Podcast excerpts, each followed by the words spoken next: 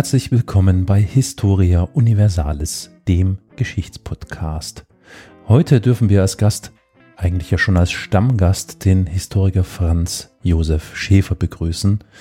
Den HörerInnen ist Herr Schäfer bereits aus einigen hochinteressanten Folgen unseres Podcasts bekannt, nämlich der Nummer 159, die das Schicksal der Sinti und Roma im Dritten Reich behandelt, sowie aus Episode 208, Dort ging es um die Geschichte des Ordnungspolizisten Herbert C. Diesmal spricht Herr Schäfer über einzelne Schicksale von Menschen im Lager Theresienstadt bzw. Theresin während der Zeit des Nationalsozialismus. Ja, vielen Dank für die Begrüßung und auch die Einladung und auch für Ihr Interesse an dem äh, heutigen Thema. Es geht äh, um eine Rettungsaktion aus dem KZ Theresienstadt.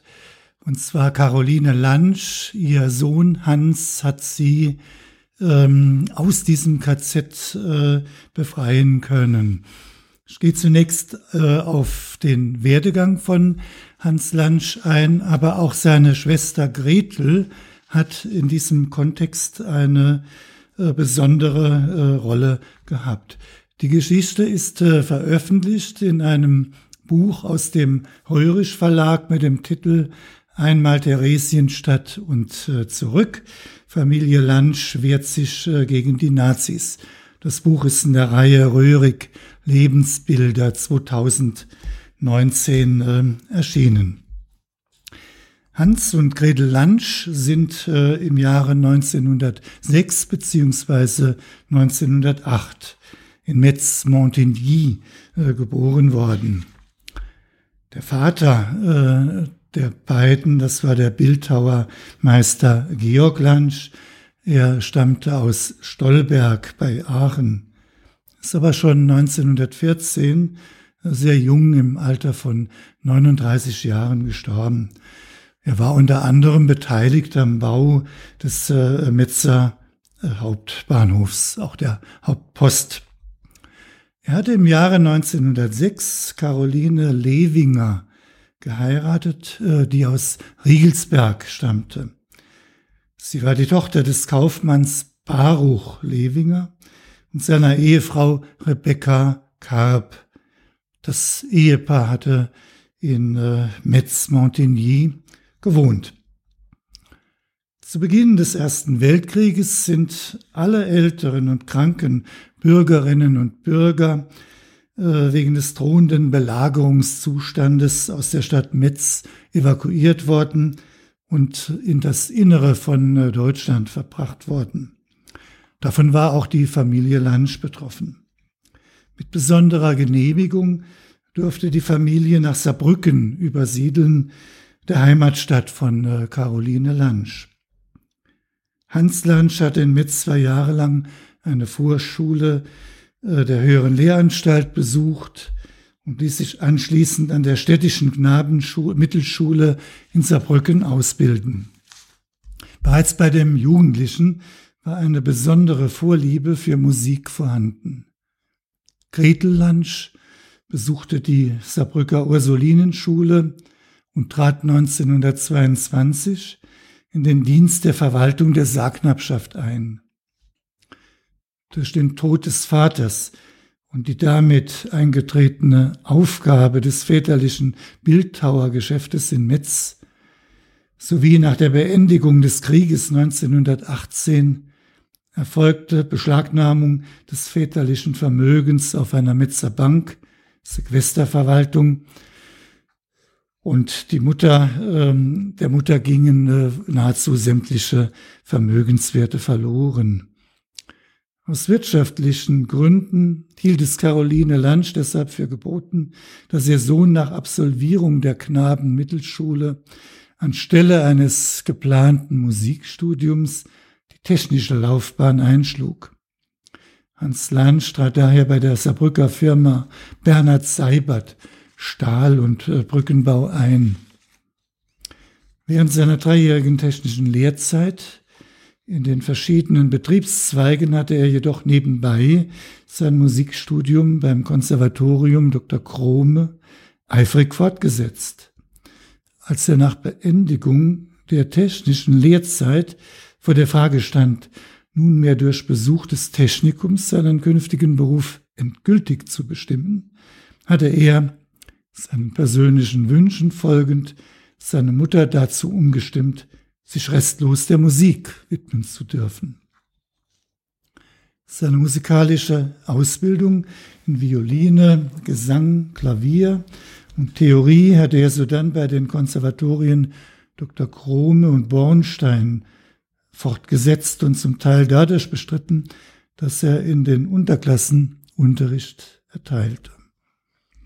Nachdem jedoch die Bemühungen seiner Mutter scheiterten, die Freigabe des väterlichen Vermögens aus der Sequesterverwaltung über das damalige Reichsausgleichsamt in Berlin freizubekommen, war Hans Lansch gezwungen, zusätzlich den Lebensunterhalt für seine Mutter und seine jüngere Schwester Gretel durch seine Tätigkeit als Geiger und Kapellmeister zu bestreiten. Darüber hinaus setzte er sein Violinstudium fort bei den Konzertmeistern des städtischen Orchesters Saarbrücken, Wilhelm Kirschner, Hermann Silzer, Alexander Schneider sowie Professor Skochutil, ebenso sein Gesangsstudium bei der Diplom-Gesangslehrerin Else Kirschner.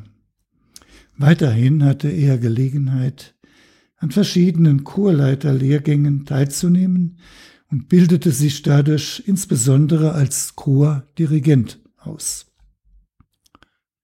Bis zum Jahre 1935 leitete Hans Lansch größere Chöre der Stadt Saarbrücken, unter anderem der Chor der Straßenbahner, Männerchor St. Arnual, Liedertafel Saarbrücken, auch als Solist, Geiger, Sänger und Kammermusiker trat er während der Saargebietszeit mit Erfolg auf.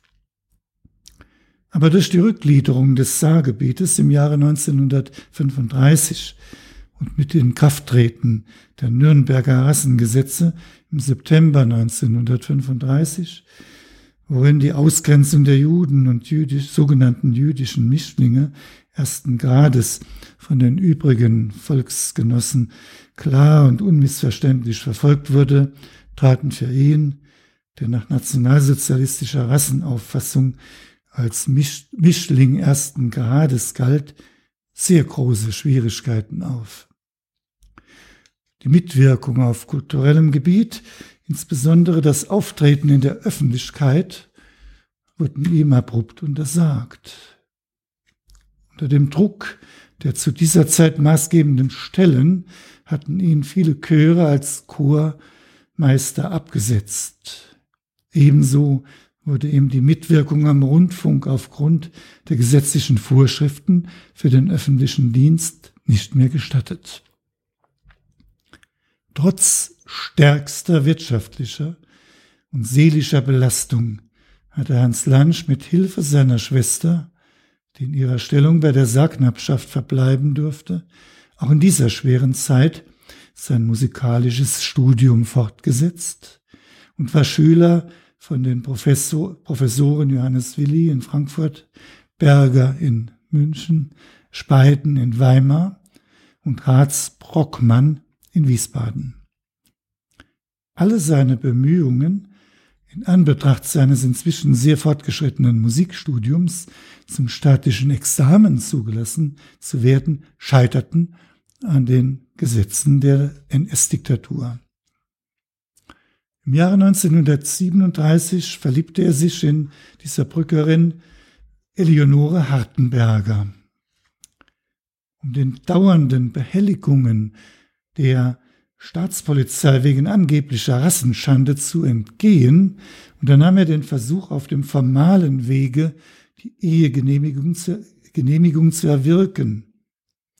Abgesehen von allen Untersuchungen, die ärztlicherseits dazu erforderlich und für ihn mit hohen Kosten verbunden waren, wurde sein Antrag nach zeitraubender genauester Überprüfung abgelehnt mit der Begründung, dass sein Ersuchen zum Schutze des deutschen Blutes und der deutschen Ehre nicht stattgegeben werden, werden könne. Die Gefährdung spitzte sich zu, als im Dezember 1940 der Sohn Hans geboren wurde. Hans Lanz Verdienst reichte oft kaum zur Deckung des Lebensnotwendigen. Erst nach der Befreiung Deutschlands vom Nationalsozialismus konnte Hans Lanz seine Braut Eleonore heiraten und Sohn Hans den Familiennamen Lansch erhalten. Ein Schreiben des Leiters der NSDAP Ortsgruppe Saarbrücken I, die den Namen hatte von Zastrow, aus dem Jahre 37 sollte Lansch nach dem Zweiten Weltkrieg die Anerkennung als NS-Opfer erschweren. Ich zitiere. Hans Lansch ist trotz seiner nicht-arischen Abstammung selbst begeisterter Anhänger des Nationalsozialismus und wäre selbst längst Formationsmitglied, wenn seine jüdische Abstammung nicht hinderlich wäre. Er ist Musiker von Beruf und als Dirigent von mehreren Gesangvereinen tätig, als solcher auch wegen seines stillen Wesens und wegen seiner deutschen Gesinnung überall beliebt. Infolge seines kerndeutschen Wesens war er schon vor der Machtübernahme von andersdenkenden Berufskameraden oft verhöhnt und angepöbelt worden. Die ganze Familie war Mitglied der Deutschen Front. Zitat Ende. Über das Zustandekommen des Schreibens gab Gretel Lansch im November 1948 eine Stellungnahme ab.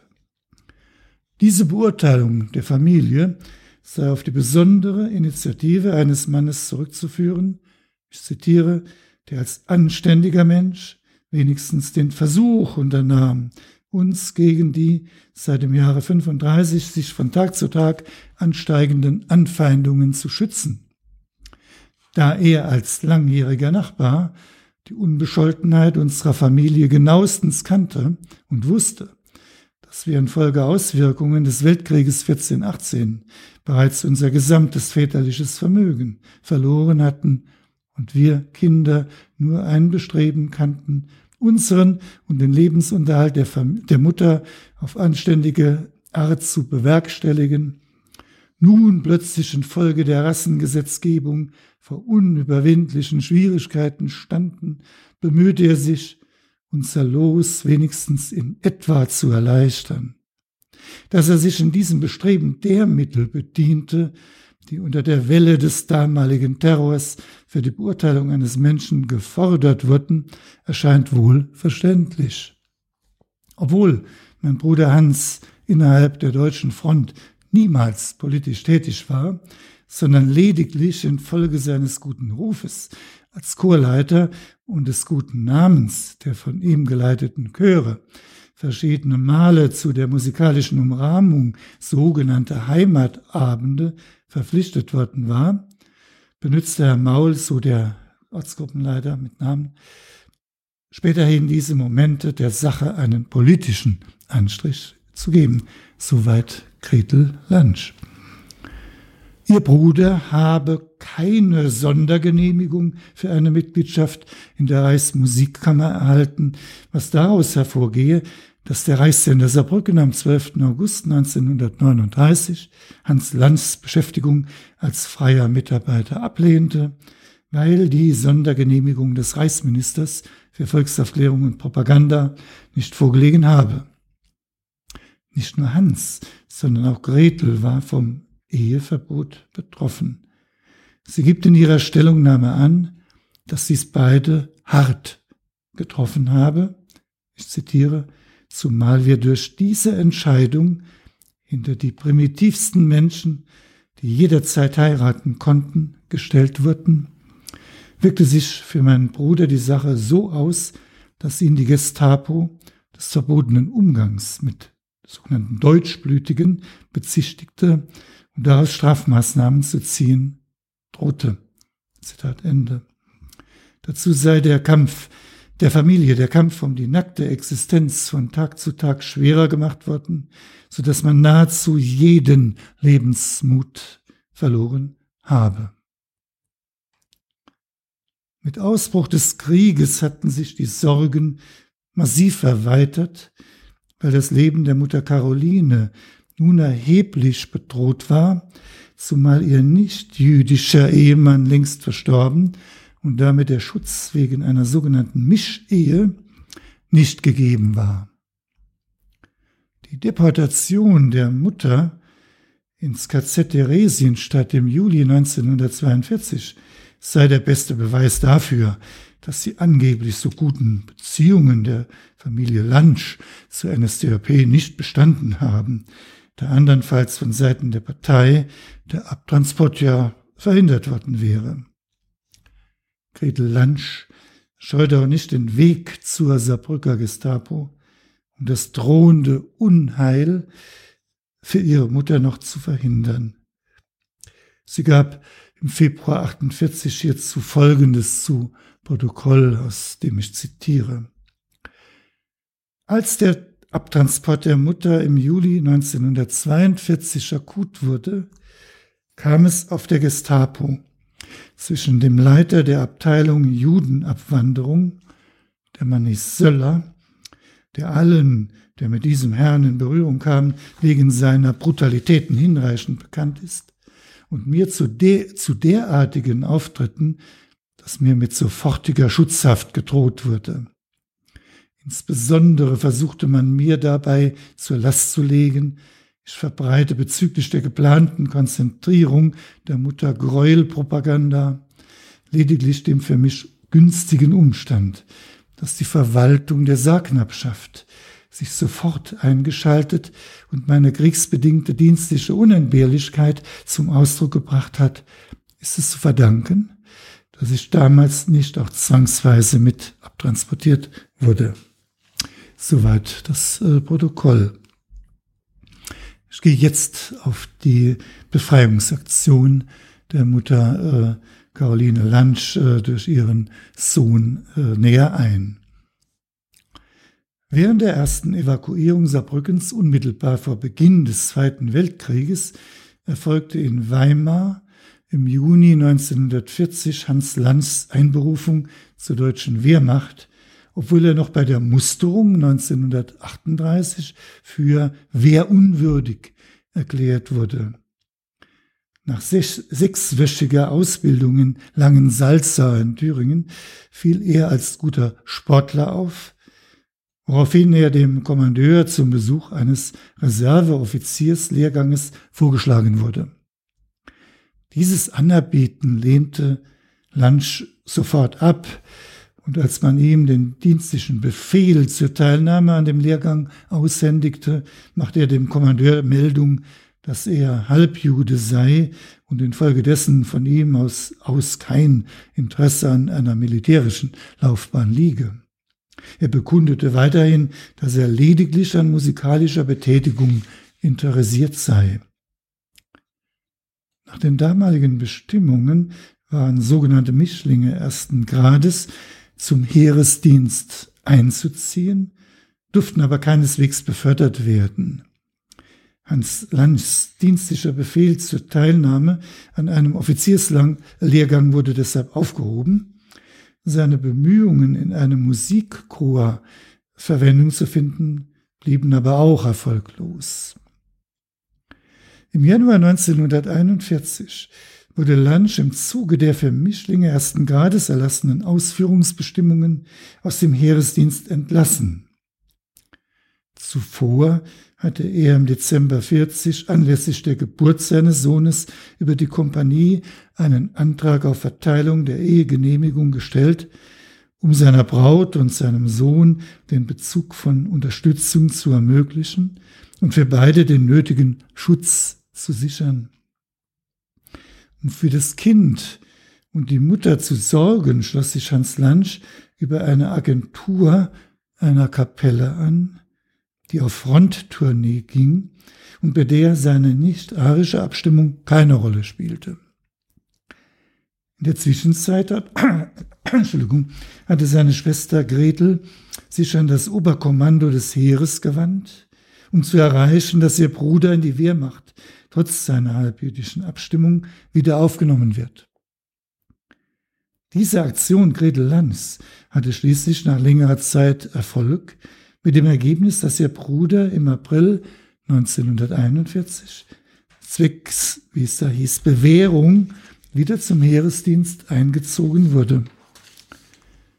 Der Schollers vom 8. April 1940 sollten Mischlinge, alles in Anführungszeichen natürlich, Mischlinge ersten Grades, sowie damit, wie es heißt, jüdisch Versiebte grundsätzlich aus der Wehrmacht entlassen werden. Sie konnten jedoch ausnahmsweise in der Truppe verbleiben, wenn sie sich durch, wie es hieß, besondere Tapferkeit ausgezeichnet hatten. Derartige Gesuche wurden von Hitler persönlich entschieden, der darüber hinaus in Aussicht stellte, diese Personen nach dem Krieg als, wiederum in Anführungszeichen, deutschblütig einzustufen. Auf diese Weise erfolgte Hans Lanz nochmalige Einberufung zum Heeresdienst.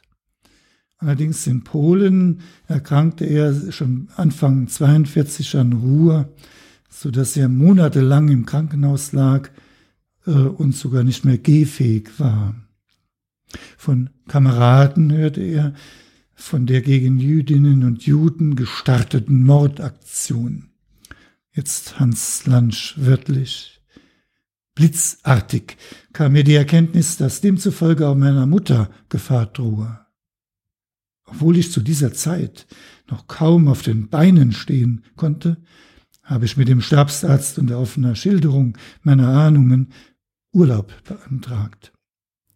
Als ich dann endlich in Saarbrücken eintraf, war zwischenzeitlich bereits der Abtransport meiner Mutter erfolgt. Zitat Ende. Der Vorgesetzte von Gretel Lansch, Knappschaftsdirektor Franz Rupprath, war persönlich bei Gauleiter Bürkel vorstellig geworden, um eine Deportation von Caroline Lansch zu verhindern, allerdings vergebens. Johannes Rentsch, dem Leiter der Stapo-Leitstelle Saarbrücken, bei dem Hans Lanz sofort am nächsten Tage vorgesprochen hatte, erklärte er in heftigster Erregung, dass er nicht eher ruhen werde, bis er seine Mutter aufgefunden hätte.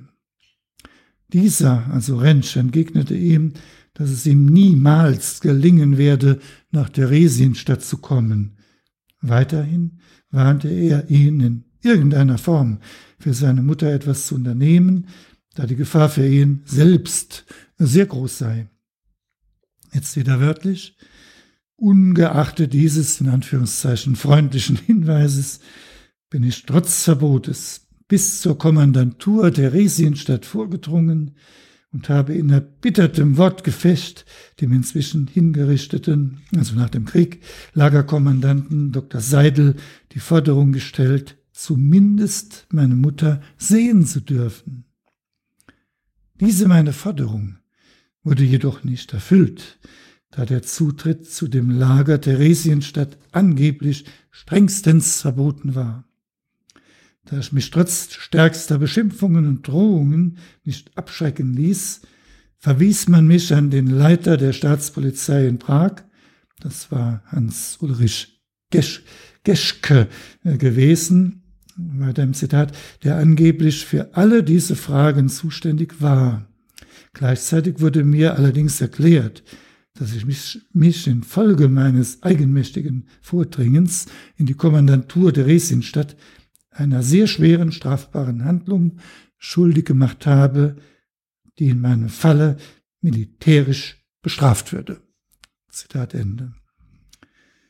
Ausführlicher schilderte Hans Lansch seine Erlebnisse im Konzentrationslager in einem Brief an seine Schwester Gretel. Dieser Brief, diesen Brief möchte ich Ihnen nicht vorenthalten. Also der vollständige Brief äh, trage ich Ihnen vor. Also Theresienstadt, 19. August 1942. Liebe Gretel, so nahe stand ich vor Mutter und konnte sie doch nicht sprechen und sehen. Der ganze Schmerz ist in diesem Augenblick nochmal ausgebrochen. Ich bin ganz verzweifelt. Nach verunglückter Fahrt kam ich erst heute Morgen um 10 Uhr hier an Es ist nämlich gar nicht so weit bis hierher. Als ich mich bei den Leuten nach Theresienstadt erkundigte, sah mich jeder entsetzt an. Vom Bahnhof liegt Theresienstadt ungefähr eine halbe Stunde entfernt. Ich sofort den, ich rief sofort den Lagerkommandanten Dr. Seidel an. Er ist der Chef.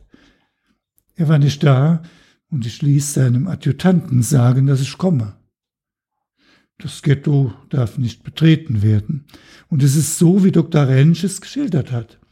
Durch Vermittlung kam ich dann herein und dachte schon Mutter unter den Frauen, die im Park waren, zu finden. Sie war nicht zu sehen. Der Adjutant war sehr freundlich und erstaunt, dass Mutter überhaupt da sei, da ich doch Soldat bin. Ja, er wollte es gar nicht glauben und rief alle seine Leute herbei. Als sie erst das Schreiben vom Führer lasen, schüttelten sie die Köpfe. Jeder wollte mir helfen und mittlerweile hat man sich schon nach Mutter erkundigt, in welchem Hause sie untergebracht ist. Ich sollte sie sofort sehen und sprechen. Also die Leute waren wirklich nett und hilfsbereit. Aber per Zufall war der Hauptchef von Prag da und der sollte zuerst noch gefragt werden. Bis um 12.30 Uhr musste ich noch warten. Dieser Chef lehnte es ab und es gab einen harten Wortwechsel. Es ginge nicht, dass ich im grauen Rock bei so viel Menschen zur Mutter geführt werden könne, sagte er. Es wäre schon strafbar, dass ich hier sei. Ich solle eine Eingabe zwecks Freilassung für Mutter machen. Er sagte, die Leute seien gut unter, untergebracht und werden bevorzugt behandelt. Das Lager ist auch sehr gepflegt und so weiter. Aber die Gesichter sagten mir alles. Darüber aber später. Dieser Gewaltige versprach mir nun, die Mutter morgen nach Prag zu bringen. Zuerst wolle er aber noch mal Berlin befragen. Vielleicht kann ich sie morgen sehen, aber ich habe keine Hoffnung. Dass ich sie gerade in Prag sehen soll, kann mir, kann mir nicht einleuchten. Geschlagen ging ich davon, ganz in der Nähe der Mutter, und konnte sie nicht trösten. Es ist so furchtbar. In einer halben Stunde fahre ich nach Prag. Liebe Gretel, schreibe an alle Stellen, ich mache es auch. Jeder sagt, man müsste sie freigeben. Im Übrigen, Übrigen ist Postsperre, schreibe mal selber an den Lagerkommandanten. Dr. Seidel in Theresienstadt und bitte ihn, dass Mutter schreiben kann. Er macht es bestimmt. In Prag soll ich in die Schildstraße 11, Stelle für jüdische Rückwanderer, kommen. Merke dir diese Adresse mal. Schreibe bitte nach Grünitza, meine alte Adresse. Halte den Kopf hoch und erhole dich gut. Dein Bruder Hans. Soweit der komplette Brief an die Schwester Gretel von Hans. Nach dem gescheiterten Versuch bereits in Theresienstadt die Entlassung seiner Mutter aus dem KZ äh, zu erreichen, fuhr Hans Lansch nach Prag zur Gestapo-Zentrale. Nach Tagen ungeheurer Nervenbelastung hatte er endlich erreicht, dass seine Mutter zumindest nach Prag überstellt wurde. Caroline Lansch war über die Anwesenheit ihres Sohnes ahnungslos. Völlig erschöpft und von ungeheurer Angst geplagt, kam sie in der Prager Gestapo-Zentrale an. Als sie in einem der Gänge ganz plötzlich auf ihren Sohn Hans stieß, gestaltete sich das Zusammentreffen von Mutter und Sohn zu einer herzzerreißenden Szene. Auch diese Szene jetzt wörtlich ohne Rücksicht auf die Bewachung die mit der Übergabe meiner Mutter, also Hans Lansch, ähm, an den Leiter der Staatspolizei beauftragt war, bin ich sofort in den Raum, in den meine Mutter verbracht wurde, vorgedrungen und versuchte sie durch meine Anwesenheit zu ermutigen. Gleichzeitig habe ich in unmissverständlicher Form unter Hinweis auf den völlig erschöpften Zustand meiner Mutter ihre Freigabe erfordert. Ich habe dabei erklärt, dass ich jederzeit bereit sei, mit meinem Kopfe dafür einzustehen. Darauf wurde mir gestattet, mit meiner Mutter in einem Raum unter Bewachung für den Rest des Tages zusammenzubleiben, um dann aber für immer Abschied zu nehmen. Die Erkenntnis, dass das Leben meiner Mutter auf dem Spiele stand, verlieh mir, trotz der großen Gefahr, in der ich selber schwebte, die Kraft, immer wieder die Freigabe der Mutter zu fordern, was, was mir dann auch am Abend des gleichen Tages gelang. Ich musste allerdings mit meiner Person dafür einstehen, dass über die Vorgänge in Theresienstadt nichts bekannt würde und die Mutter nach ihrer Rückkehr nach Saarbrücken sie strengste Anweisungen der Gestapo zu fügen hätte. Zitat Ende. Da aber sein Urlaub längst überschritten war, konnte Hans Lansch seine Mutter nicht mehr nach Saarbrücken begleiten, sondern er vertraute sie auf dem Breslauer Hauptbahnhof auf gut Glück Mitreisenden an. Der Sohn kehrte dann in das Lazarett Grünica äh, zurück und wurde schon nach kurzer Zeit zur Bewährungskompanie abgestellt. Die Reise nach Theresienstadt hatte dem Obergefeiten Hans Lansch seinerzeit Major Karl Kiefer vom Wehrbezirkskommando Saarbrücken dadurch ermöglicht, dass er ihm nach Beendigung seines Genesungsurlaubs eine Fahrbescheinigung zum Fronttruppenteil in dieser Richtung gab. Major Kiefer war Schwager von Hans Lanz Klassenkamerad Willi Diesinger. Hans Lanz machte nach dem Krieg noch äh, auch sehr interessante ergänzende Angaben zu den Vorgängen in der Prager Gestapo-Zentrale, die ich Ihnen auch nicht vorenthalten möchte. Und sie wieder wörtlich. Inzwischen war meine Mutter ebenfalls bei dieser Stelle eingetroffen. Ein SS-Mann, der mich davon in Kenntnis setzte, hat mir gesagt, dass meine Mutter soeben vom Hauptchef vorgeführt würde. Aufgrund dieser Benachrichtigung wollte ich sofort in das Zimmer des Hauptchefs vordringen und bin dann auf diesem Wege mit meiner Mutter zusammengetroffen. Vermutlich hat dieses Wiedersehen zwischen Mutter und Sohn selbst die harten Herzen der dortigen Leute gerührt. Bei der Unterredung mit dem Hauptchef wurde zwar meiner Mutter erklärt, sie sei nur hierher geholt worden, um sich von mir zu verabschieden. Da die Mutter ob dieser Eröffnung zusammengebrochen ist, bin ich dazwischen gesprungen und habe sie in dem Raum des Hauptchefs in einen Sessel gesetzt und ihr zuerst mal was zu essen geholt. Dann wurde uns genehmigt, dass wir für den Rest dieses Tages unter Bewachung in dem sogenannten Sprechzimmer sein könnten. Gleichzeitig wurde mir aufgetragen, ein Gesuch zu schreiben, da eventuell die Freilassung der Mutter in Berlin erwirkt werden könnte. Am Abend des gleichen Tages hat man mir tatsächlich mitgeteilt, dass die Mutter frei sei und am gleichen Tage noch Prag verlassen müsste.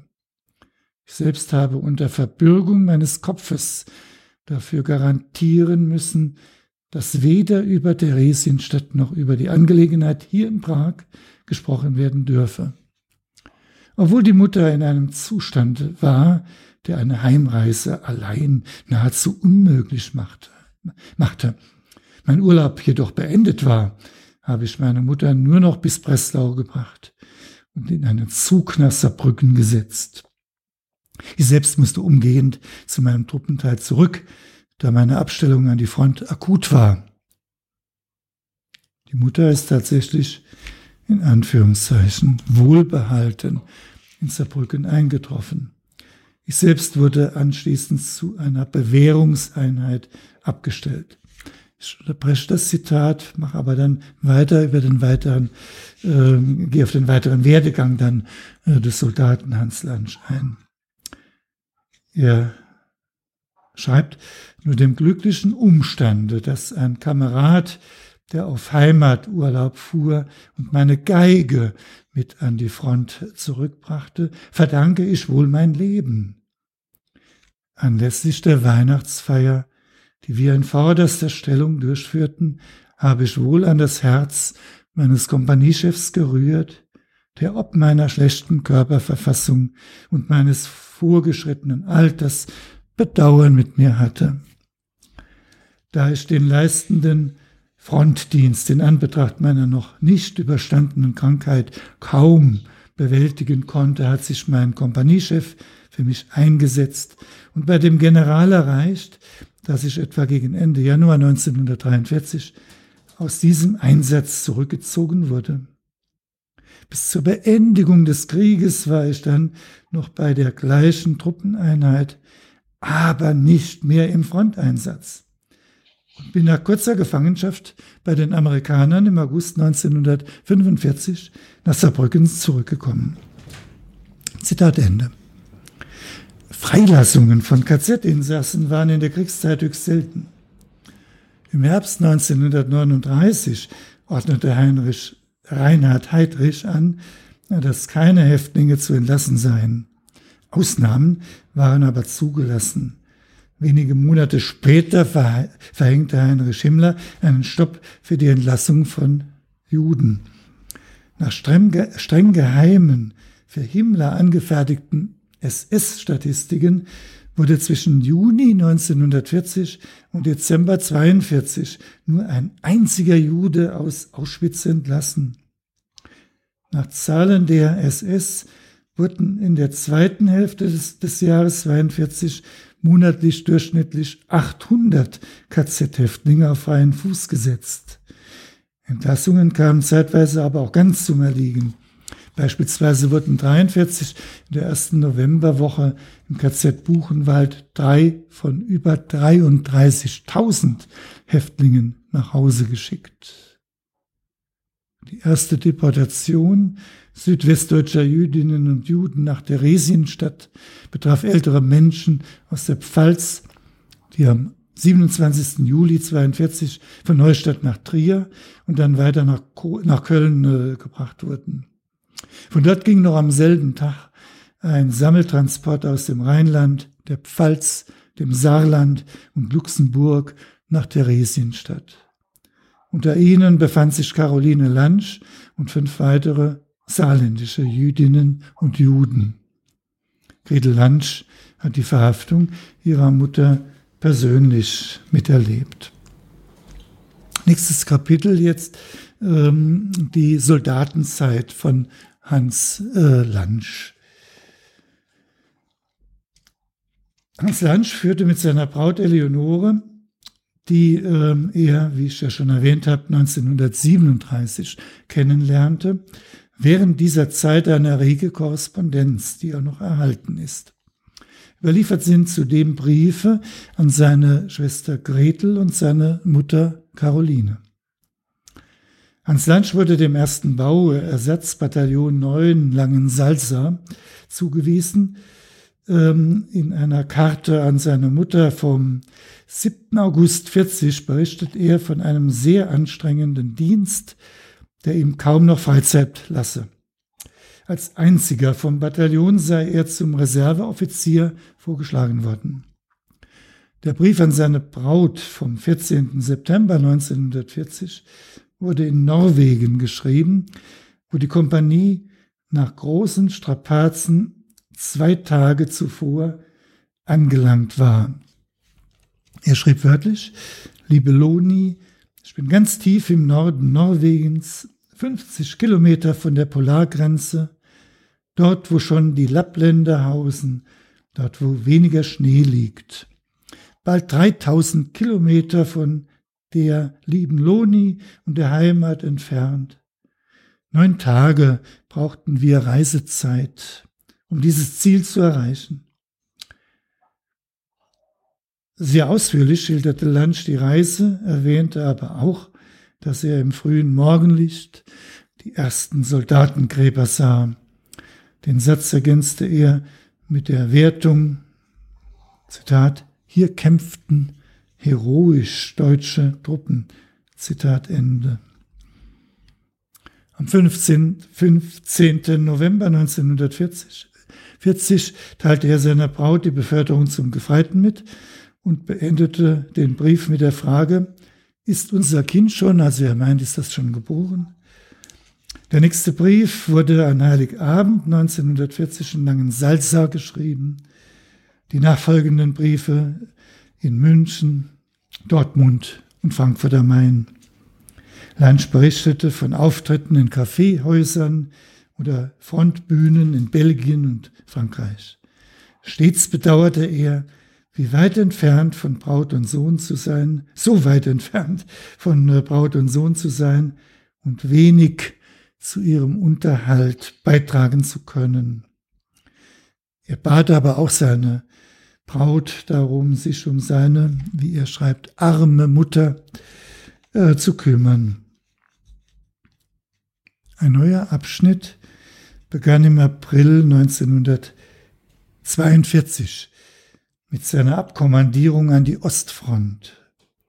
In den Wochen und Monaten zuvor versuchte Hans Lansch beharrlich, die Erlaubnis der Eheschließung mit Eleonore Hartenberger bewilligt zu bekommen. Er glaubte sich dann am Ziel, als er in Puwawi, der Woiwodschaft Lublin, ähm, als er da am 17. April 1942 seiner Braut Folgendes mitteilte. Jetzt wörtlich. Mein liebes Lohnchen, zuerst muss ich dir eine freudige Mitteilung machen. Ich kann wirklich sehr froh sein darüber und für die Zukunft werden wir wohl alle Hindernisse aus dem Wege geräumt sein. Gestern gab die Schreibstube mir ein Schreiben. Sie bekam es von der Wehrmeldestelle Saarbrücken zugeteilt. Es ist die Abschrift, in dem der Führer die Genehmigung zum Wehrdienst befürwortet hat.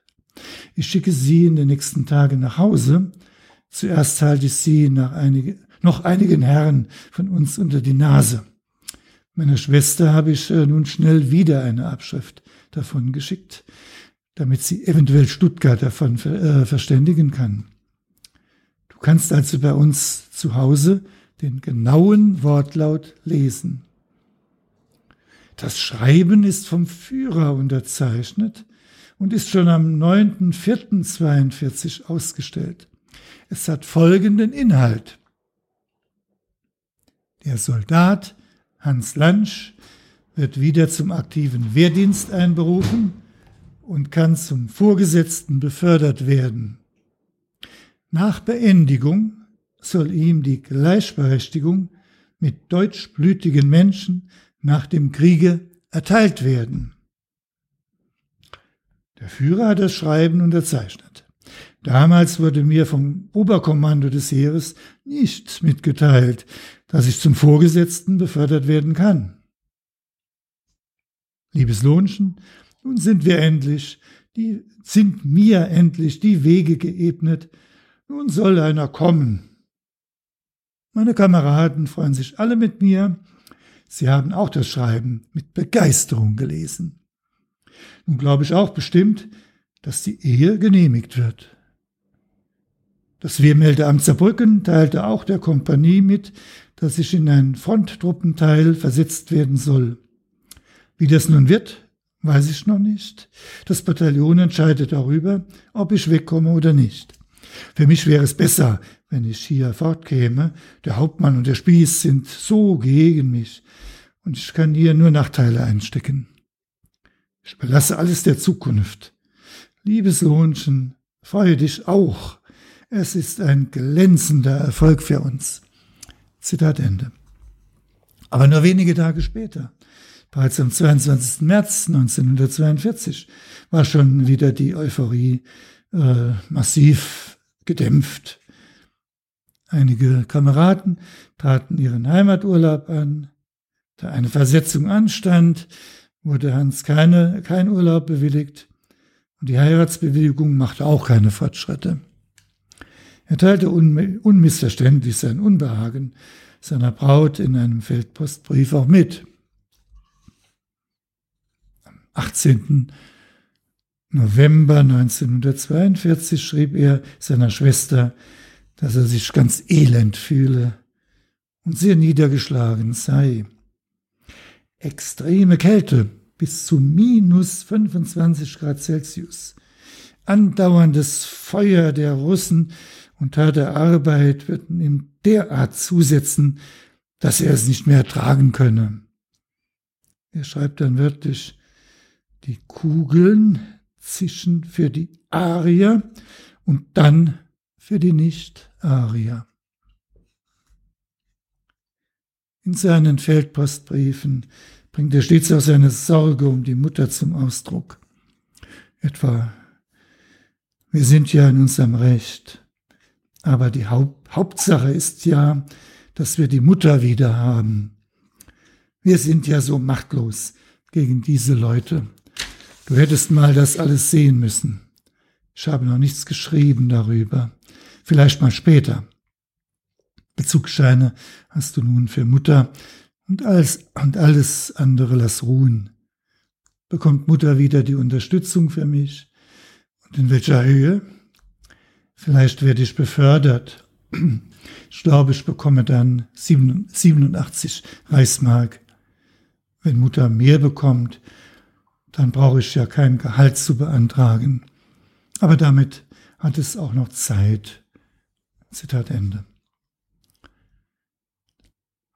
Die Sommeroffensive der Deutsch deutschen Wehrmacht Ende Juni 1942 führte zwar zu Gebietsgewinnen, lief aber letztlich ins Leere. An der Südwestfront marschierten deutsche Truppen Richtung Stalingrad. An der Situation im Stellungskrieg im Bereich Rjev-Vyasma hatte sich seit April 1942 aber wenig verändert. Es kam aber immer wieder zu einzelnen Angriffen der Roten Armee. Nach den 14 Monate andauernden, andauernden Schlachten um Rjev, den blutigsten des Zweiten Weltkrieges, befahl Hitler zum ersten Mal einen Rückzug mit dem Decknamen Büffelbewegung.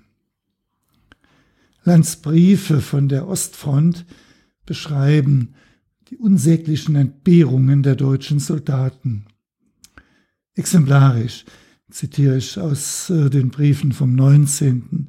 und 30. November äh, Hans Lanz an, äh, 42 an seine Braut. Da heißt es, wenn wir dann auch todmüde auf unserem harten Lager schlafen wollten, dann kamen die Läuse und quälten und fraßen. 50 bis 60 Stück fange ich täglich. Bisher habe ich noch nicht über diese Dinge geschrieben. Und wie so ein Bunker aussieht, ein Loch wird ausgeschachtet, die Wände werden mit Balken gestützt und verschalt, die Decke mit schweren Balken kommt drüber und dann kommt wieder Erde darauf. Die Innenarchitektur geht auch sehr schnell vonstatten.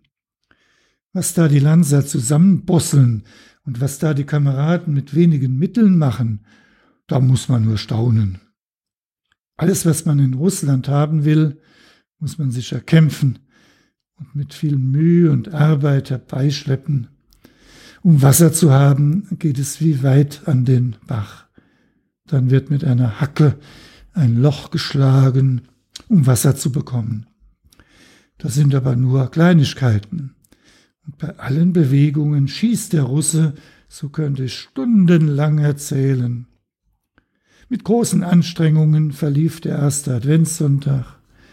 Nachmittags um 14 Uhr rückten wir bei heftigem Schneesturm aus und kamen spät, äh, spät nachts todmüde zurück. Stundenlang marschieren wir durch hohen Schnee zu unserem Ziele und dann geht es nach harter Arbeit wieder zurück. Dieser Weg ist immer eine sportliche Leistung und ich danke immer meinem Vater im Himmel, wenn ich diese Strapazen über, über, überstanden habe. Machen doch so viele junge Kameraden schlapp dabei. Unsere Winterbekleidung ist so schwer und dazu kommt noch die Ausrüstung. Wir haben also viel nachzuschleppen. Alles will ich ja ertragen, wenn ich dir und meiner armen Mutter Glück und Segen bringen kann. Soweit diese Briefe. Die Lage für Hans Lansch wurde besser, weil sein Vorgesetzter musikalisch geschult war und ihn öfters zu, gemeinsamen, zu gemeinsamem Musizieren einlud. Lansch schöpfte neue Hoffnung, was die Heiratsbewilligung anbelangt. Befreundet war Hans Lansch mit dem, den Sie hier sehen, dem späteren SPD-Bundestagsabgeordneten Wilhelm Dröscher aus Kirn. Der wurde genannt der gute Mensch aus Kirn, dessen Mutter ebenfalls Jüdin war.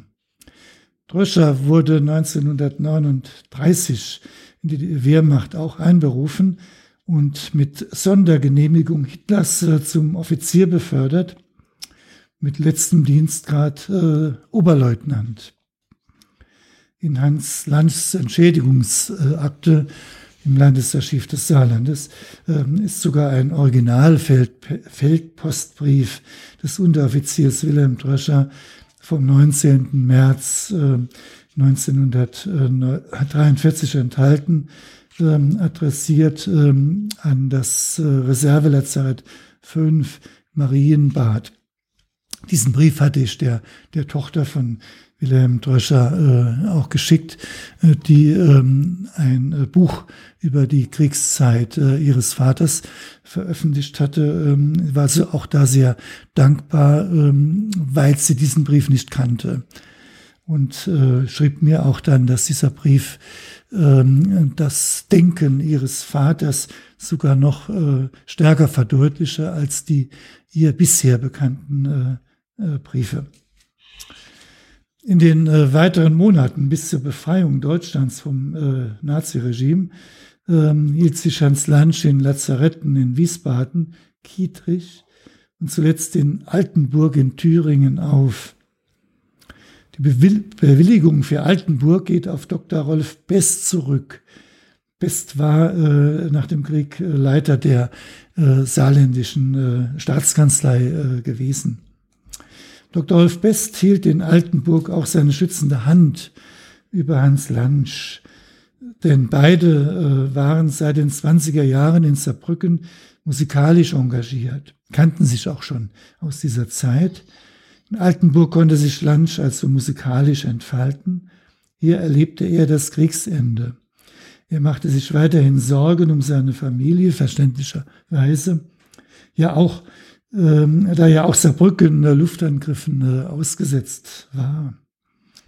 Am 5. April 1945 konnte, äh, teilte er dann mit, dass er bei der Verteidigung, also Volkssturm Altenburgs, äh, mithelfen äh, werde. Erst am 28. Juli 1945 konnte Hans Lansch aus Frankenberg ein Lebenszeichen an seine Mutter und seine Schwester Gretel senden. Sie sehen hier äh, die äh, Gretel Lansch. Auf sie werde ich also jetzt im Folgenden äh, näher äh, eingehen. Ähm, auch dann die Zeit, äh, eingehen auf die Zeit von äh, Caroline Lansch äh, in Saarbrücken, wo die Tochter, ihre Tochter Gretel also einen hohen Anteil hatte, um ihre Mutter vor weiteren Repressalien der äh, Gestapo äh, zu schützen. Auf ihrem Arbeitsplatz war, äh, also der Sargknappschaft, war Gretel Lansch nach der Rückgliederung aufgrund ihrer Herkunft schlimmen Schikanen ausgesetzt. Was Knappschaftsinspektor Paul Scheppstadt, Jahrgang 1902, bestätigte, der äh, vor, also Scheppstadt 33 und dann wieder nach 45 SPD-Mitglied war. Er hatte von angeblich, in Anführungszeichen, wohlmeinenden Kollegen den Hinweis erhalten, die Kollegin Gretel Lansch zu schneiden, dass sie Jüdin sei. Durch eigene Beobachtungen stellte er aber fest, dass nur wenige Kolleginnen und Kollegen den Mut aufgebracht hätten, mit einer Jüdin, wobei ja sie keine äh, Jüdin im eigentlichen Nazisinne da war, äh, den Kontakt zu behalten, während der weitaus größte Teil der Angestelltenschaft alle Berührungspunkte im dienstlichen und privaten Verkehr geflissentlich und zum Teil ostentativ gemieden habe. Jetzt äh, wörtlich, da ich trotz der wohlmeinenden Warnungen keinen Anlass sah, den Menschen Gretel Lansch zu meiden, der nach meinen eigenen dienstlichen und privaten Feststellungen das Niveau der meisten Kolleginnen und Kollegen weit überragte, behielt ich engen Kontakt mit Fräulein Gretel Lansch, obwohl mir inzwischen nochmals besonders ans Herz gelegt worden war, Fräulein Lansch fallen zu lassen. Zitat Ende. Schepstadt war übrigens aus dem Ruhrgebiet, also er war kein Saarländer, er war Abgeordnet ähm, zur äh, Saarknappschaft. Was in und außer Dienst an üble Nachreden, Angriffen auf Ehrgefühl, Gehässigkeiten und sonstigem geistigen Schmutz über Gretel Lansch und Familie Lansch gegossen wurde, würde aufgezählt ein ganzes Buch von Dreck füllen und könne nur verstanden werden aus dem ganzen damaligen staatlich und parteilich gelenkten äh, Dreck- und Hans Hasssumpf. Gretel Lansch äh, wörtlich, jeder dreckige Hund durfte damals ja seine schmutzige Schnauze wetzen an anständige Nicht-Nazis, ohne dafür bestraft werden zu können. Zitat Ende. Der Berichterstatter habe die Ehre gehabt, gelegentlich auch die Wohnung der Familie Lansch aufsuchen zu dürfen und dabei auch aus eigener Beobachtung feststellen können, dass diese Menschen gehetzt, gejagt und gequält wurden, weil sie nur das Verbrechen begangen hätten, nicht Arier zu sein und noch in Deutschland zu wohnen. Wie oft die Gestapo im Überwachungsverfahren mit Nadelspitzenfragen in der Wohnung Lansch erschienen sei, könne er zahlenmäßig gar nicht angeben. Wohl aber, dass jeder dieser häufigen Besuche seitens dieser Lebewesen eine mit den Nerven vollkommen erledigte Familie zurückgelassen habe. Im Dezember 1942 kam der Berichterstatter als Soldat auf der Durchreise in die Wohnung Lansch in der Gärtnerstraße in Saarbrücken, nachdem unmittelbar vorher Frau Lansch aus dem äh, Lager Theresienstadt zurückgekehrt war. Er traf eine Frau an, die menschlich ein Wrack war. Bei jedem Klingeln der Türglocke fiel sie in Weinkrämpfe und befand sich im vollkommenen Zusammenbruch. Zur Verrichtung von Hausarbeit war sie nicht mehr fähig. Auch Gretel Lansch habe vor einem totalen seelischen und körperlichen Zusammenbruch gestanden und wie ein Mensch reagiert, der sich in letzter Konsequenz darüber klar gewesen sei, dass bei einem Versagen der Nerven ein endgültiges Versagen eintrete. Die teils täglich mehrfachen Rückfragen der Gestapo hätten bei beiden Frauen bis zu einem einfach nicht mehr erträglichen Zustand geführt, der nur mit totalem Zusammenbruch bezeichnet werden könne. Der starke Lebensmut, sonst ein Kennzeichen gerade Gretel Lanz, hätte sie verlassen und nur unter Aufwendung aller Überzeugungskraft und Überredungskunst wieder geweckt werden können. Noch lange nach diesem Besuch habe er aus Briefen den Eindruck einer Resignierten gewonnen.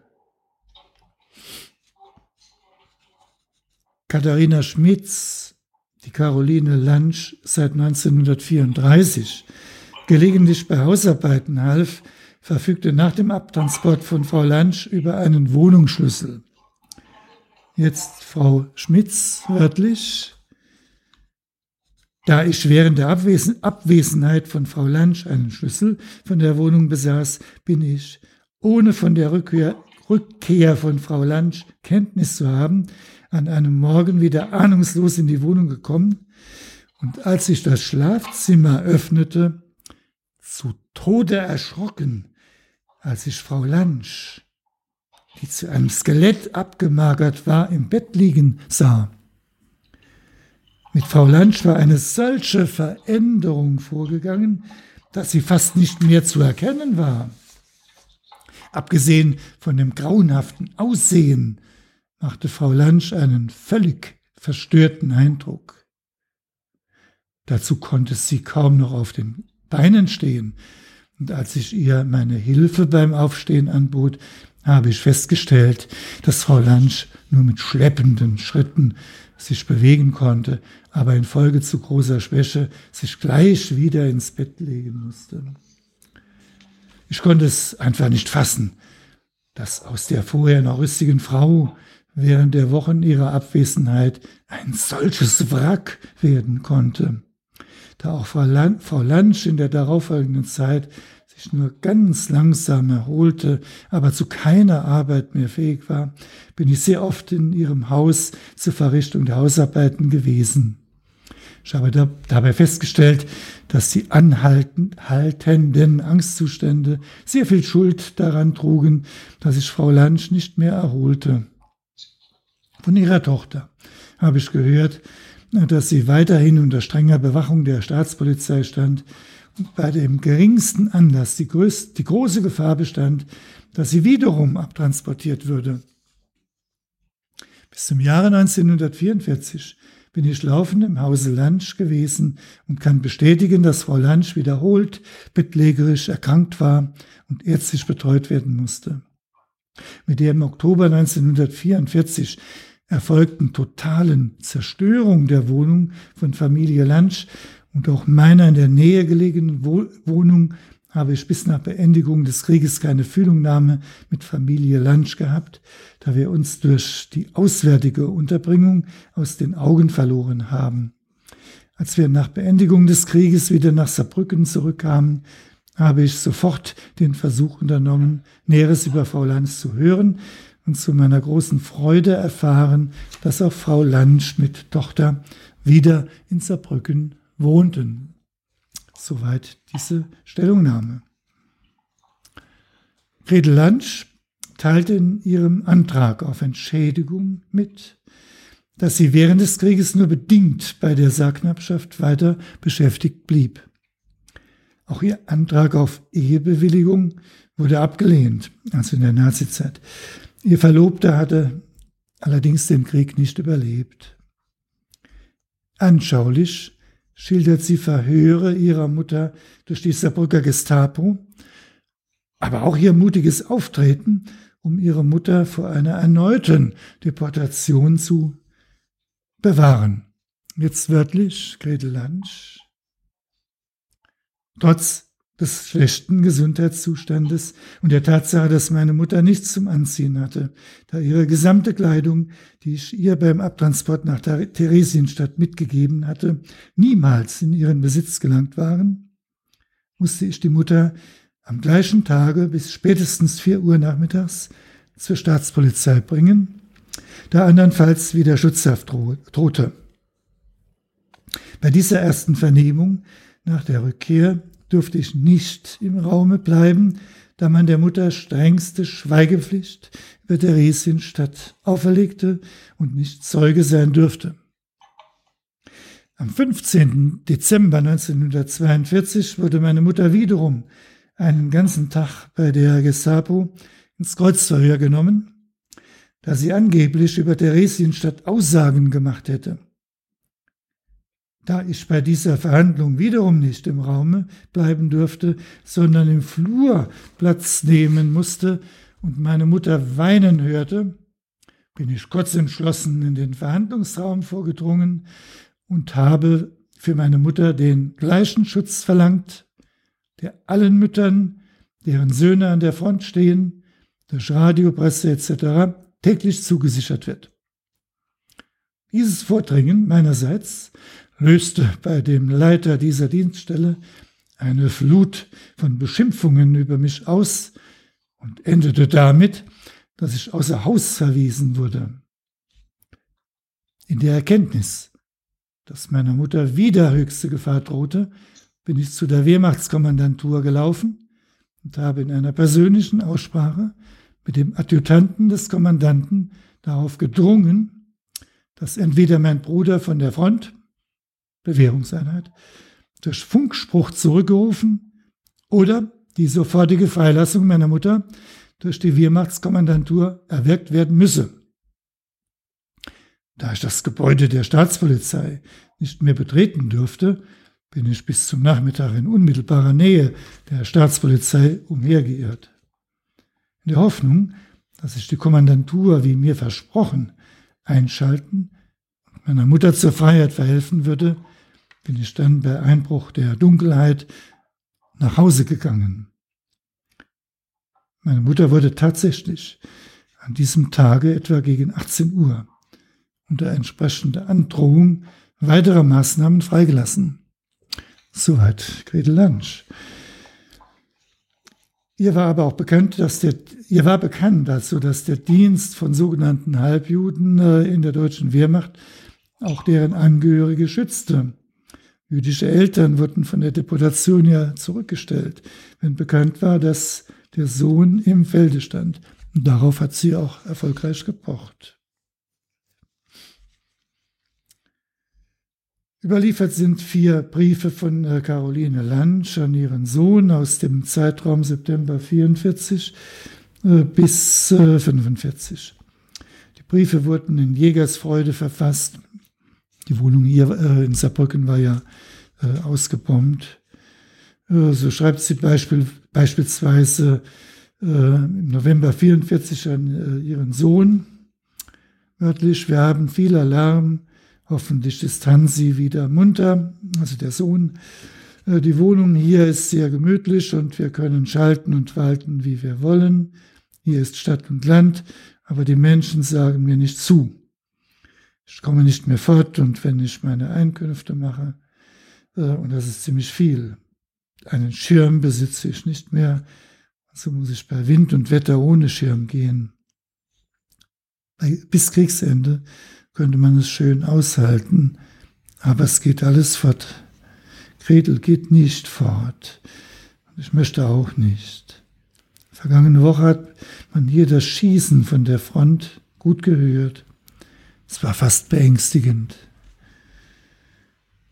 In einem Brief vom 2. Februar 1945 erwähnte Frau Lansch, dass sie jeden Tag mit ihrer Tochter äh, jeden Tag äh, mit ihrer Tochter im Bunker verbracht habe. Sie würde am liebsten weinen, wenn sie über ihr Elend nachdenkt. Im letzten Abschnitt möchte ich äh, jetzt noch ähm, die ganz die Nachkriegszeit noch streifen. Hans Lansch, von dem wir ja gehört haben, dass er in Gefangenschaft noch äh, geriet, kehrte im August 45 aus amerikanischer Kriegsgefangenschaft heim. Zuvor war seine Mutter ganz im Ungewissen über das Schicksal ihres Sohnes. Am 9. Juli 45 schrieb ihr ein Kamerad und Mitschüler ihres Sohnes, äh, dass sich Hans Lansch also in amerikanischer Kriegsgefangenschaft in dem Lager Schreufer bei Frankenberg in Hessen befindet. Bis zum Jahre 48 erteilte Hans Lansch Privatunterricht in Violine und Sologesang und leitete neben weltlichen Chören auch den Kirchenchor im Saarbrücker Oblatenkloster. Außerdem, außer den von ihm in dieser Zeit veranstalteten äh, Chor- und Kammermusikkonzerten war er vier Monate beim Aufbau von Radio Saarbrücken tätig. Am 5. August 1948 berief ihn Emil Strauß, der Minister für Kultus, Unterricht und Volksbildung, als Musiklehrer an das staatliche katholische Lehrerseminar Lebach, das spätere Aufbaugymnasium und heutige Johannes Kepler Gymnasium. 13, 13. Dezember 45 hat Hans Lansch seine Braut Eleonore, die Mutter seines Sohnes Hans, äh, geheiratet. 1947 wurde eine Tochter geboren und zwei Söhne in dem, den Jahren 55 und 58. Nach dem Zweiten Weltkrieg sah Hans Lansch es als Ehrenpflicht an, Menschen, die sich während der NS-Diktatur ihm gegenüber human verhalten und ihm geholfen hatten, einen sogenannten Persilschein äh, zu ihrem Entnazifizierungsverfahren auszustellen. Hans Lansch setzte sich unter anderem für den Saarbrücker Studienrat Dr. Harald Krieger und Musiklehrer Karl Riem ein. Caroline, Caroline Lansch hatte am dem berühmten 23. Oktober 1955, also dem Saar-Referendum, Europäisches Statut, einen Schlaganfall erlitten. An diesem Tag, wie gesagt, äh, fand ja die Volksbefragung über das Europäische Statut für das Saarland statt, das aber keine, bekanntlich keine Mehrheit fand und in dessen Folge das Saarland am 1. Äh, Januar 1957 dann äh, zehntes Bundesland wurde.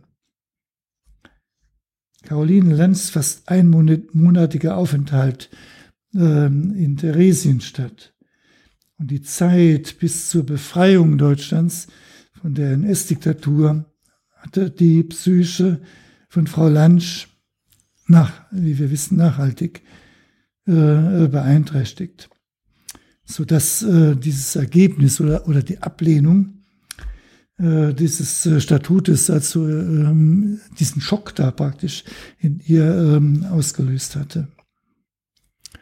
Im Januar 1964 verlegten Caroline und Gretel Lansch ihren Wohnsitz von Saarbrücken nach Lebach. Hans und Gretel Lansch äh, errichteten ein Haus mit zwei Eigentumswohnungen in der Mottener Straße 48. Das erste Obergeschoss wurde von Caroline und Gretel Lansch bewohnt.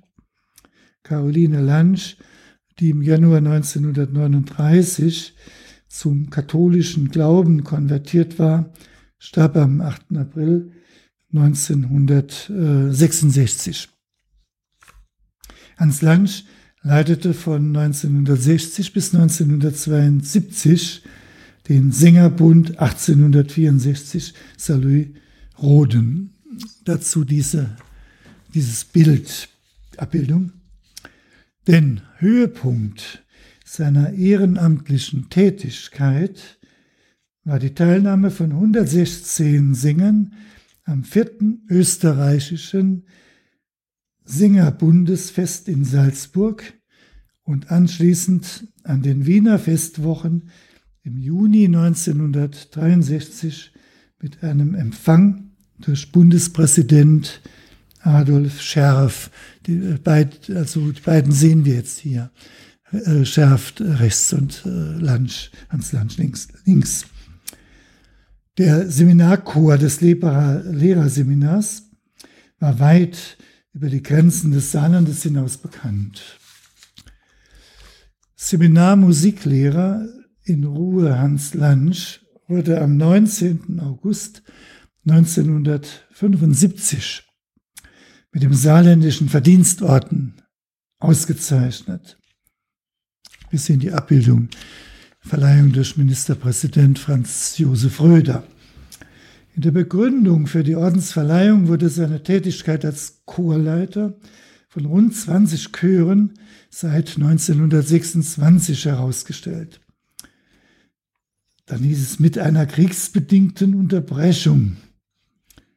Erwähnung fand zudem seine Funktion als Wertungsrichter und Sachverständiger im Saarsingerbund und als Dozent bei Chorleiterlehrgängen. Dann äh, weiter in der Begründung wörtlich.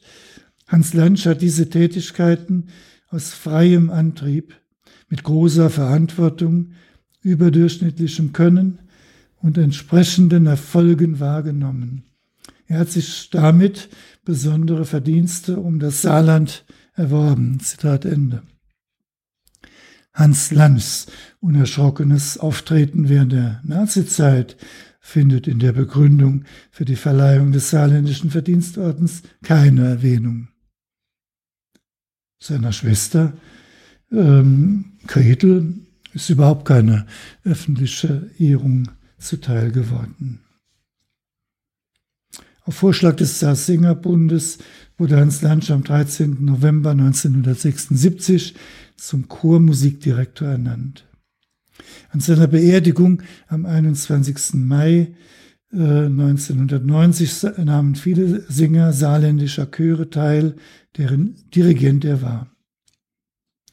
Chormusikdirektor Hans Lansch habe mit seinen hervorragenden musikpädagogischen Fähigkeiten und seiner außerordentlichen musikalischen Begabung viel Aufbauarbeit beim Männerchor Lebach geleistet. Mit Geduld, unermüdlichem Idealismus und Geschick habe er die Chorstunden stets abwechslungsreich und erfolgreich gestaltet und schließlich zu vielen Erfolgen des Männerchores wesentlich beigetragen. Zwischen Chorleiter Hans Lansch und den Sängern habe stets ein harmonisches und kameradschaftliches Verhältnis geherrscht. Wegen seines freundlichen Wesens sei er allseits beliebt und wegen seines Könnens geachtet und geschätzt gewesen. Und in geselligen Stunden habe sein sprühender Humor ihn zu einem willkommenen Kameraden gemacht. So ist ähm, Nachrufen. Gretel Lansch starb am 17. Juni 1980, nur einen Monat nach dem Tod ihres Bruders Hans. Ich komme jetzt zum Fazit. Politische Umwälzungen hatten ganz massiv die Lebensbedingungen der Familie Lansch beeinträchtigt. Georg Lansch war als Bildhauermeister in Metz tätig und stand loyal zur kaiserlichen, kaiserlichen Regierung. Die beiden Kinder Hans und Margareta, Gretel, wurden im katholischen Glauben erzogen. Ihre Mutter Caroline hatte wohl keine enge Bindung mehr zum jüdischen Glauben und sich eher als assimilierte Jüdin gesehen. Ihre Tochter Gretel besuchte die von Ordensschwestern geleitete Ursulinenschule in Saarbrücken. Durch die Rückgliederung von Elsass-Lothringen an Frankreich nach dem Ersten Weltkrieg und dem damit einhergehenden Verlust ihrer Ersparnisse war Witwe Lansch völlig mittellos und auf die Unterstützung ihrer Brüder angewiesen. Deren Nachfahren nahmen nach dem Zweiten Weltkrieg wieder Kontakt zu Gretel und Hans Lansch auf und unterstützten die Familie mit Care-Paketen. In der Zeit des Abstimmungskampfes 1934 traten die Familien, Familienmitglieder der Deutschen Front bei, die sich für die Rückkehr des Saargebietes an Deutschland einsetzten. Familie Lansch war wohl der Ansicht, dass der von der Reichsregierung betriebene Antisemitismus nicht allzu große Nachteile für sie persönlich zur Folge haben werde. Vor allem nach Verkündung äh, der Nürnberger Rassegesetze vom September 35 waren aber Gretel, Caroline, Gretel und Hans Lansch massiven Beleidigungen und die Kinder großen beruflichen Benachteiligungen Beteiligungen ausgesetzt wegen ihrer Abstammung. Es gab Vereine, die, die bei Veranstaltungen es abgelehnt hatten, dass Hans, Hans Lansch zur Tanzmusik aufspielte. Und innerhalb der Verwaltung der Saarknappschaft gab es Bedienstete, die es als in Anführungszeichen entwürdigend empfanden, mit Gretel Lansch gemeinsam unter einem Dach arbeiten zu müssen. Mit zunehmender Einengung der Entfaltungsmöglichkeiten für Menschen, die nach nationalsozialistischer Auffassung als Juden galten, beziehungsweise Mischlinge ersten Grades, letzteres traf ja auf Gretel und Hans Lansch zu, Entschuldigung, wurde versucht, mittels persönlicher Kontakte das schwere Los etwas zu lindern. Hans Lansch hoffte, in der deutschen Wehrmacht Vorgesetzte zu finden, die keine überzeugten Nazis waren und wurde diesbezüglich nicht enttäuscht. Hans Lansch verlieh die Uniform der Wehrmacht im Jahre 1942, als seine Mutter bereits inhaftiert war, eine solche Autorität, dass er durch sein forsches Auftreten sogar die Freilassung seiner Mutter aus KZ-Haft erreichen konnte. Er konnte sich auf eine Regelung äh, berufen, wonach für die Eltern von sogenannten Mischlingen ersten Grades, die Wehrmachtsangehörige sind, eine Deportation zurückgestellt werden kann. Caroline Lansch, die als, wieder in Anführungszeichen natürlich Volljüdin, bis zur Befreiung Deutschlands vom Nationalsozialismus in Saarbrücken gelebt hatte, war seit ihrer Heimkehr ständig von einer erneuten Deportation bedroht. Gegen Kriegsende wollte die Hausbesitzerin ihr sogar den Zutritt zum Luftschutzbunker verweigern, was Gretel Lansch unter Bezug auf entgegenstehende Verordnungen und Androhungen einer Anzeige zu verhindern wusste. Auch in diesem Fall konnte durch Einschaltung der Wehrmachtsbehörden die Tragödie einer erneuten Abschiebung von Caroline Lansch abgewendet werden. Nach dem Krieg erzählte Hans Lansch seinen Kindern, die Geige habe ihm in den Kriegsjahren das Leben gerettet. Die von Hitler in Aussicht gestellte Anerkennung bei Frontbewährung nach Kriegsende als deutschblütig Anführungszeichen, anerkannt zu werden, hatte zur Folge, dass Hans, Hans Lansch wenig über Kriegsziele reflektierte. In seinen Briefen erwähnt er öfters, dass er von seinen Kameraden voll und ganz anerkannt war. Zuweilen ergibt sich sogar der Eindruck, dass er sich stärker mit dem Militär identifiziert habe als seine sogenannten arischen Kameraden. Die Bombenangriffe auf Saarbrücken und Altenburg ganz in der Terminologie der Nazi-Propaganda als Terrorangriff bezeichnet. Es kann aber auch sein, dass Lansch bewusst sich für diese Termin Terminologie entschieden hat, da er ja wusste, dass äh, auch Feldpostbriefe äh, der Zensur unterlagen. Es hat sogar manchmal den Anschein, als wünschte er, Deutschland ähm, solle den Krieg gewinnen, an dessen Sieg dann er auch Anteil gehabt hätte und dann äh, später auch als Anführungszeichen vollwertig ähm, eingestuft äh, worden wäre.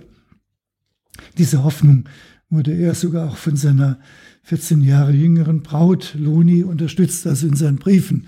Äh, in ihren Briefen wird das dann auch so ähm, da angesprochen. Hans Lansch hatte nach dem Zweiten Weltkrieg mit seinen Kindern äh, über seine Soldatenzeit überhaupt nicht gesprochen. Das wird auch bestätigt äh, von seiner Frau Loni, denn äh, sie hat äh, zu ihrem 80. Äh, Geburtstag hat sie einen Lebensrückblick ähm, äh, geschrieben, der dann auch ähm, als Familien Privatdruck dann auch ähm, äh, den Familienmitgliedern äh, ausgehändigt wurde. Ich habe natürlich diese Schrift dann auch auswerten dürfen. Da schreibt sie nämlich auch Folgendes, Anführungszeichen, also jetzt äh, Zitat, eine unselige Zeit.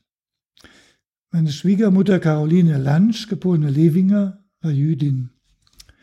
Nach 1935, also nach der Rückgliederung des Saargebietes an Deutschland, hatten sie und ihre Kinder darunter sehr zu leiden. Sie musste an ihren Kleidern einen Judenstern tragen. Ihre Kinder wurden vom Sportverein und vom Tennisclub ausgeschlossen. Als wäre das nicht schon genug, wurde Caroline Lansch im Frühsommer 1942 von der Gestapo verhaftet und nach Theresienstadt in das dortige KZ gebracht. Die, Fam die Familie wurde enteignet.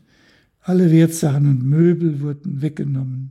Hans Land ließ seine Verbindungen zu einflussreichen Leuten spielen und fuhr in seiner Soldatenuniform nach Theresienstadt.